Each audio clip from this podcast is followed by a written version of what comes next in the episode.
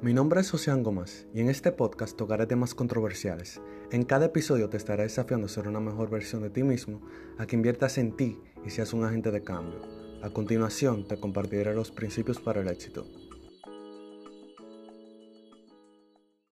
¿A ti te parecen interesantes las cosas que son iguales?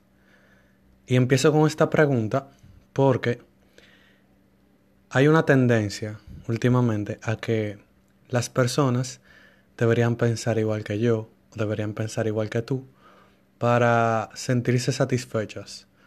Es decir, que queremos, en cierta forma, como que el otro tenga la misma mentalidad que yo tengo y piense de la misma forma que yo pienso. Pero esto es muy difícil, o sea, es demasiado difícil porque Nuestros pensamientos están condicionados por nuestra crianza, nuestros valores que nos inculcaron los padres y los mismos valores también que nosotros decidimos incorporar a nuestra vida. Entonces, cada quien tiene un valor diferente. Puede ser que yo coincida con algunos valores tuyos y tú con algunos valores míos.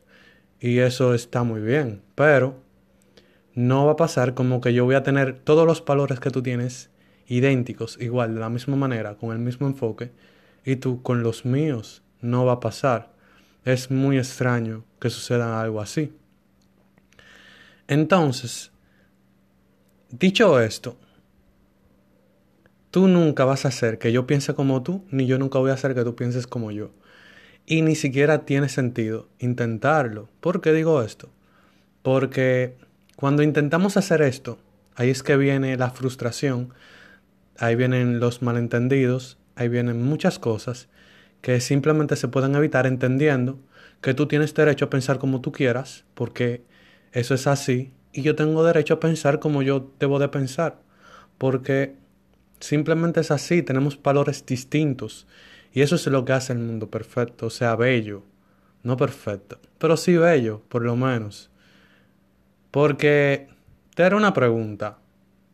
¿No te aburres tú cuando todas las cosas son iguales, son idénticas? Como que no hay algo que sea interesante, que te rete, que te guste, que te llame la atención. No hay. Porque simplemente todo es igual. Ya sabes el patrón, ya sabes lo que va a ocurrir. Entonces, como yo le dije a una amiga mía una vez que me estaba contando algo parecido, es que si todos pensaran como tú piensas, tú no, tú no tendrías un motivo para vivir. Tú no, tu existencia sería vacía. Porque ya hay alguien que piensa como tú. Hay alguien que por pensar como tú va a hacer las cosas que tú vas a hacer. Va a decir las cosas que tú ibas a decir. Entonces, eso sería un lugar en el mundo ocupado para nada. No sé si estás de acuerdo conmigo. Porque al ser tan distintos, es lo que hace que existan tantas vocaciones, tantos puestos de trabajo, tantas cosas distintas, tantas incluso obras de arte expresadas de forma distinta. O sea, hay un pintor, pero hay alguien que se inclina por el arte, pero en escultura.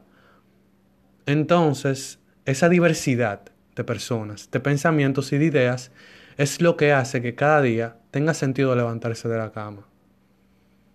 Porque ni siquiera existirían debates si todos pensáramos de la misma forma. Y por lo menos yo soy una de las personas que aprende mucho de debates, por eso a mí me gusta debatir. Te haré otra pregunta. ¿Tú crees que de verdad, si todos pensaran como tú, tú te sentirías retado, desafiado interesado y tendrías también historias para contar? Yo creo que no, porque todo sería lo mismo. Todos los días harías casi lo mismo, por no decir lo mismo, porque vas a encontrarte con personas que van a estar de acuerdo siempre contigo, que van a estar en desacuerdo con lo que tú estás en desacuerdo, van a decir lo mismo, van a pensar igual, van a hacer lo mismo. Entonces al final se resume todo a lo mismo. Entonces yo te quiero invitar a que te hagas estas preguntas cada vez que tú te veas envuelto en una de esas conversaciones en las que tú quieras hacer que el otro piense como tú, que digas, o mejor dicho, te preguntes, en serio, ¿vale la pena que él piense como yo?